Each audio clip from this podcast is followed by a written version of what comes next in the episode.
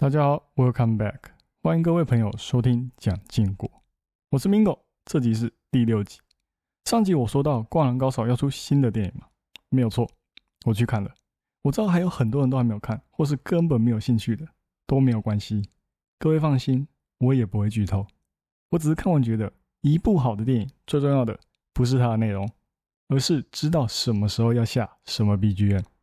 在《灌篮高手》上面，他下的 BGM 真的是。出神入化，后半段比分焦灼的时候，连流一滴汗都可以下一个激情四射的音效，真的很猛，看得出来导演非常注意细节。只是可惜的是，有些漫画里面才能呈现出来的，在 3D 制作上面都做不出来。像是漫画里面 Q 版的人物表情，那个 3D 做不出来，就蛮可惜的啦，减少了些许笑点。但是就纯粹的热血程度上来说，是真的很不错哦。挥洒的汗水，还是夸张的动作，运球技巧，真的都做得非常的好。只是三 D 真的看得蛮不习惯的，所以还是把它当成一部新的作品来看会比较好。但是也就还好，它不是全三 D 制作，它至少还是有用一点油墨来点缀，而不是完全用三 D 去做。这几年也有很多三 D 的作品在大陆出来，大家有兴趣的也可以去查查。我自己是觉得啦，如果他完全用三 D 去做，最后就会像。你在看二 K 里面的玩家自己捏出来的角色在对打而已。我这次去看是真的有点像二 K，但是整体是好看的啦，不会让你失望的那一种。那在前面我们稍微闲聊了一下，那现在我们就直接进入今天的主题 AI。哦，当然了，我不会讲的太深，所以也不希望大家把我这里当成是知识台。我讲一大堆高深莫测的话，搞得我自己好像很厉害。然后你们完全不知道自己听了三小，只知道听了想睡，那还不如不要听。所以我就讲一些最近很火的一些 AI 网站，跟我用过的实际感受，这样就好。那我先帮大家下一个结论。常常在网络上看到有很多人都在问，会不会有一天随着 AI 的发展，到最后把很多人的工作都给抢走了？我必须说，这是真的有可能发生的。不要不信邪，说什么怕什么？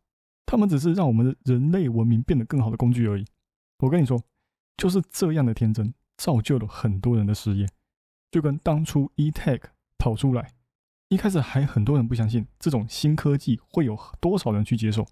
的确啊，一个新的产物突然跑出来，要改变大家的生活习惯，在前期真的不会有什么人愿意去使用。但是过了一年之后，大家才渐渐意识到，政府不断去推政策。直接把国道售票员这个工作强制下台一鞠躬，那结果造就了什么？一堆人不爽就跑出来抗议，控告没有工作权还啥的，也一堆不是售票员的哦为他们这些人打抱不平。但是因为多年的传统要被打破了嘛，所以大家才纷纷出来为他们讨个公道。但是结果嘞，eTag 后来他们做一个非常正确的政策，免费安装。哦，免费安装出来之后，让大部分人都闭嘴了。然后他们那些国票、呃国道的售票员，因为没有了资源，所以哦他们也能欣然接受哦转职的需求。渐渐的，他们也闭嘴了。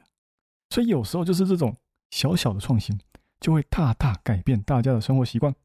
更何况是那些 AI 容易去取代的工作。最近除了 Chat GPT 这个感觉已经很接近人类说话水准的聊天机器人跑出来之外，AI。画出来的画作跟人画出来的画作，谁画的更好？大部分人最后都选择 AI 画的。光是 AI 的画作会一定程度上威胁到画家这个职业，其实就蛮深思极恐的。但是要完全取代还是很难啦。你 AI 没有情感，就算可以去写个要用什么颜色画笔，或者是笔触碰到画上的深浅度这样的程式出来。还是跟人画的差距非常巨大。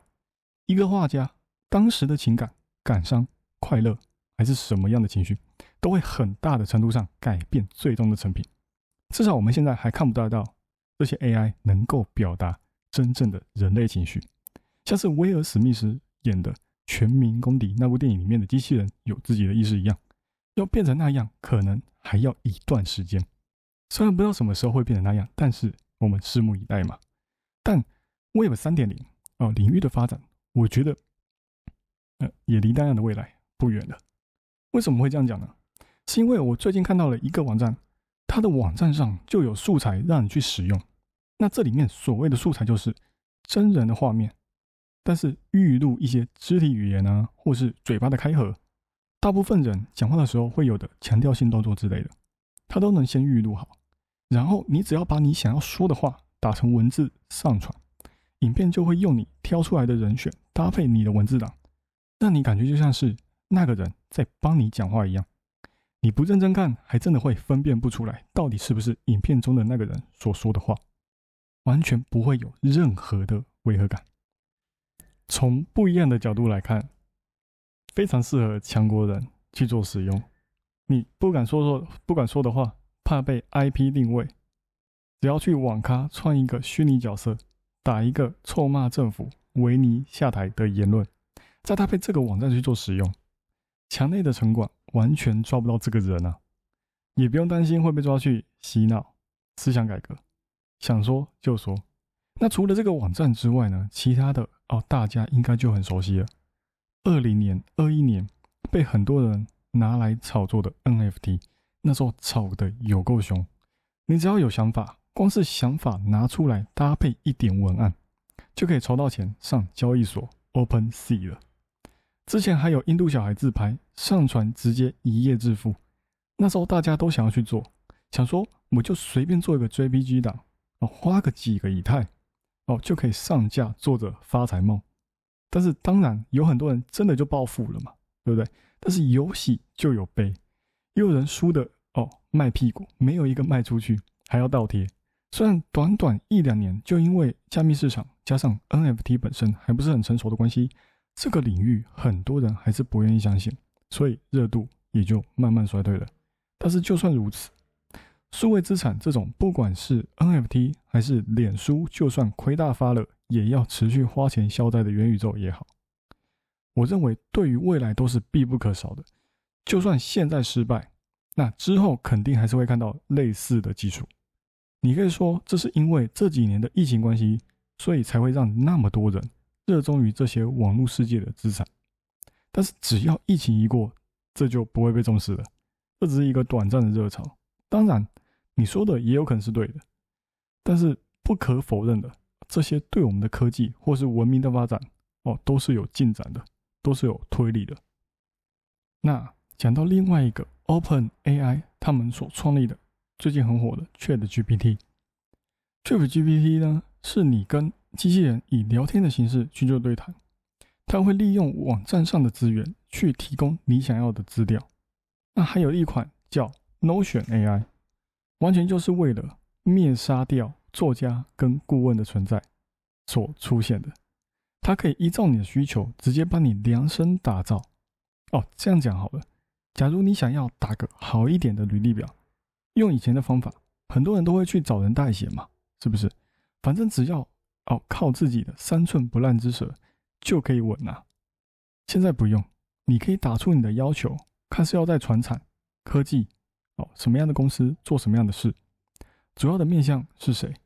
给完这些条件之后，他会直接给你好几个方案跟内容，还会写下每一个方案需要注意的地方，而且还写的跟一般人写的差不多，直接帮你省下大把时间，还比你花一大堆时间写的乐色还要来得好。而且过程中你要什么目录、封面，或者是完整的论文撰写、简报，它都可以搞定。未来只会有越来越多这样的创新出现。当然你可以不用跟上，但是要尊重这些新玩意儿。其实我有点想要立个旗，未来五到十年哦，计程车呢这个职业会有很大的程度上会被完全抹除。为什么会被完全抹除？现在最新的科技，自动自动驾驶。完全就是要来挑战这些人的职业啊！特斯拉在做，亚马逊在做，那我们不要说这些大厂的车企啊，中国、韩国也都在推无人计程车。当然现在还不成熟，就跟自动驾驶一样，反正现在只要特斯拉自驾出事，哦，很多媒体就会大肆报道，夸大用字。这是这是在说不自驾就不会出事吗？路上到处都是三宝，不戴安全帽。右转不打方向灯，摩托车突然从巷口冲出来，都还不算什么。超车呢，像逼车一样，看到缝隙有洞就钻，这都已经算是基本操作了。台湾道路守则了。但难道未来十年自驾技术都不会成功吗？这很值得我们去深深入思考。而且加上低轨卫星的存在，因为 SpaceX 成功利用可回收的火箭发射卫星，发射卫星之后，这方面的成本也下降了很多。已经可以看到之后的卫星的量产跟发射补齐的现象了。当未来有更多的地区都用同样的通讯系统之后，车跟车之间可以互相定位，再加上自驾的及时侦测路况的系统，虽说还要花上一些时间去做整合，但是时间越久，准确率也会越来越高，实现的可能性也会非常的大。当然了，要不要投资这类的个股，我都觉得看各位。我虽然看好，但我也不为任何的个股或是 ETF 去做背书的动作。但是如果来个百来万，叫我个工商，哦，我会眼睛一闭，欣然接受，肯定跟上哦，财鼠兄弟走上吹捧之路。那讲完 AI，我就来说一下台股市场。因为最近也临近过年了嘛，越来越多人呢选择了观望，量能呢更是少的可怜，每天涨停个股不超过十只。大部分人还是不会想要放到过年，都会想要等到过年结束之后再重新进场。这里面的原因是什么？大家观望的原因呢？又是什么？其实有很多人是因为那么多天，如果这几天国际发生什么大事，或者是通膨加剧，让未来的前景越来越不看好，所以他们不敢进场，怕一过完年一开工哦，直接满脸绿油油。但是实际上过完年的台股。真的会有瀑布或是泄洪的发生吗？这也不一定。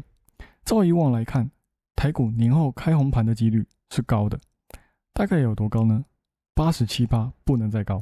哎，真的不要怀疑，真的就是八十七八。大家也不用去算哦，网络上就可以找到很多这样的数据。为什么？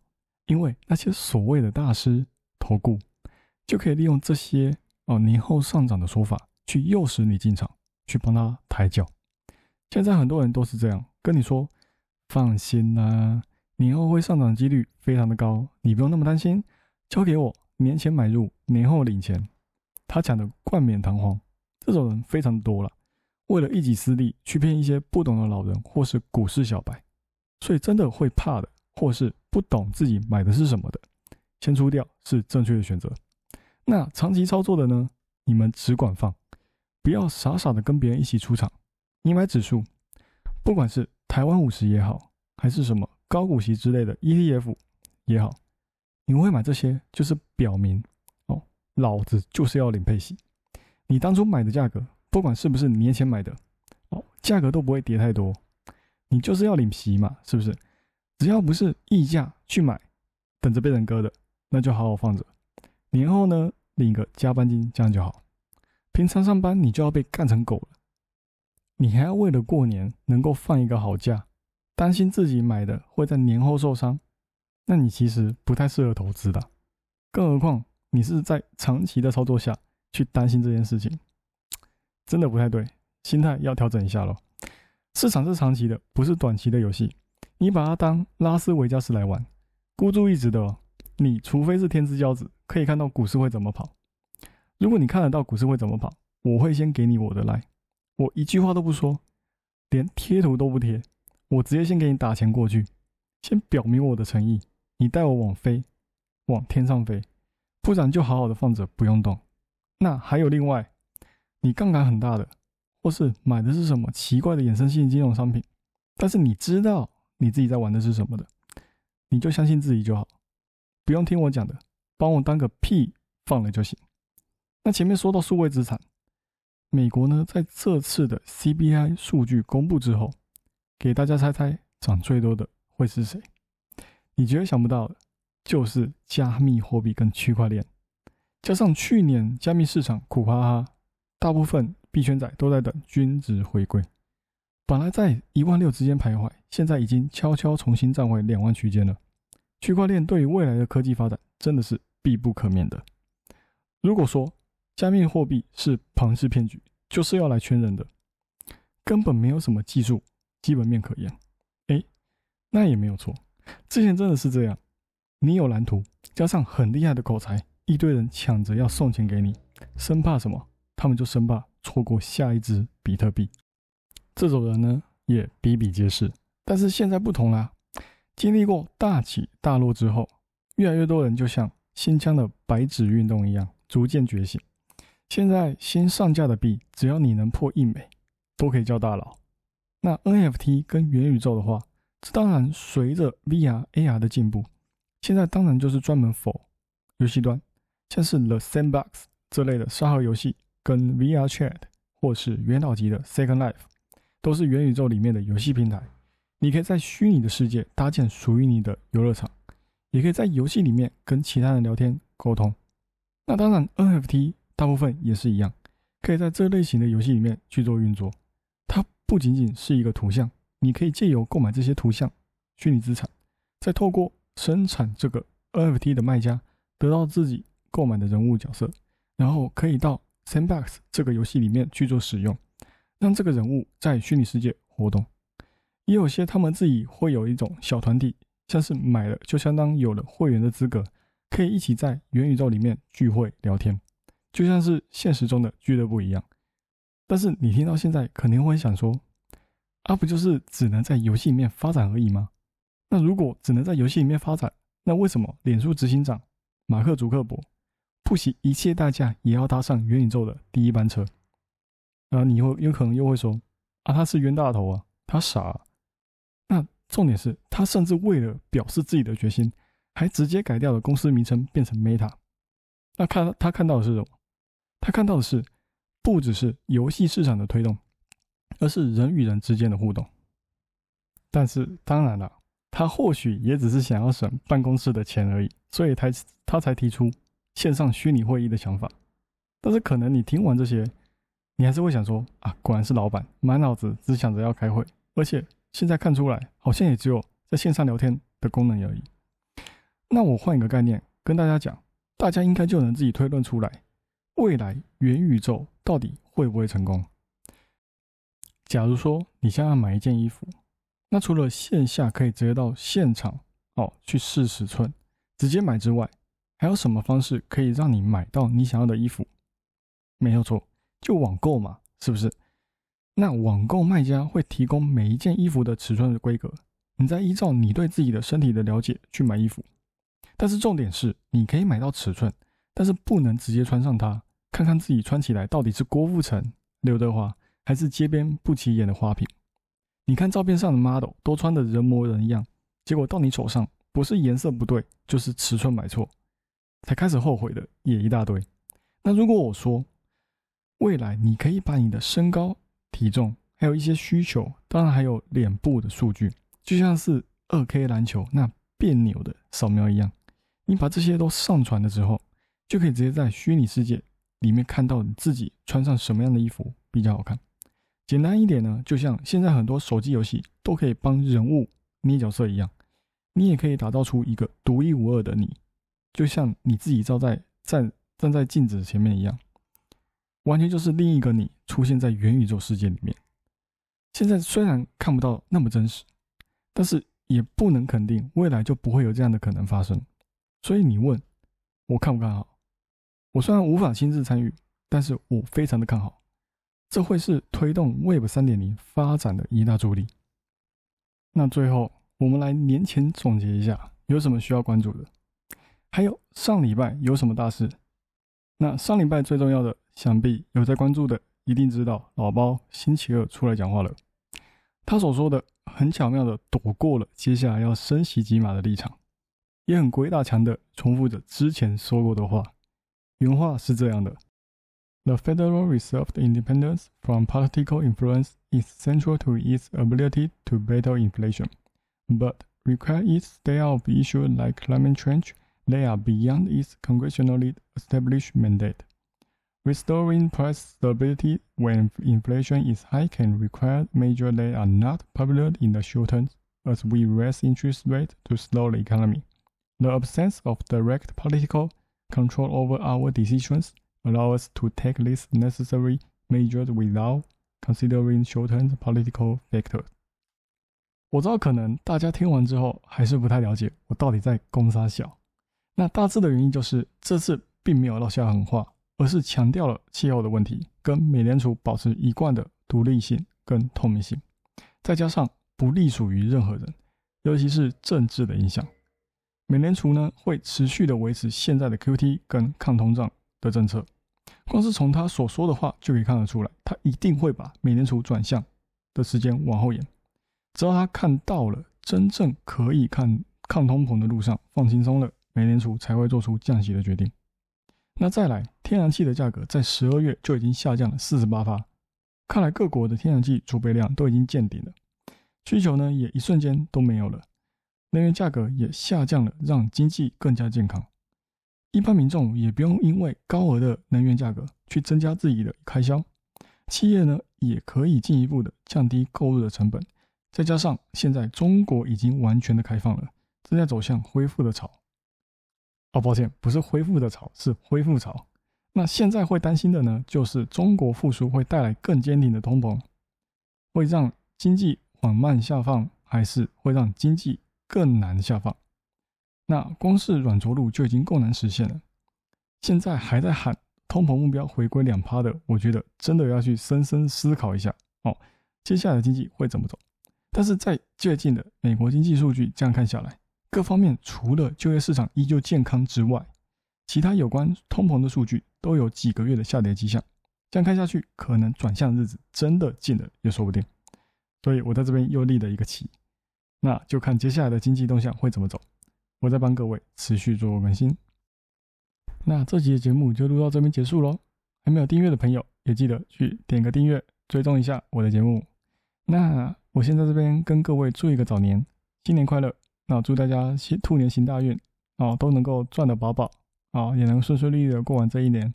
那我们在投资路上一起努力，在生活呢，我们要持续的精进自己哦，让自己的能力更加的强大。我是 Mingo，我们下集再见，拜拜。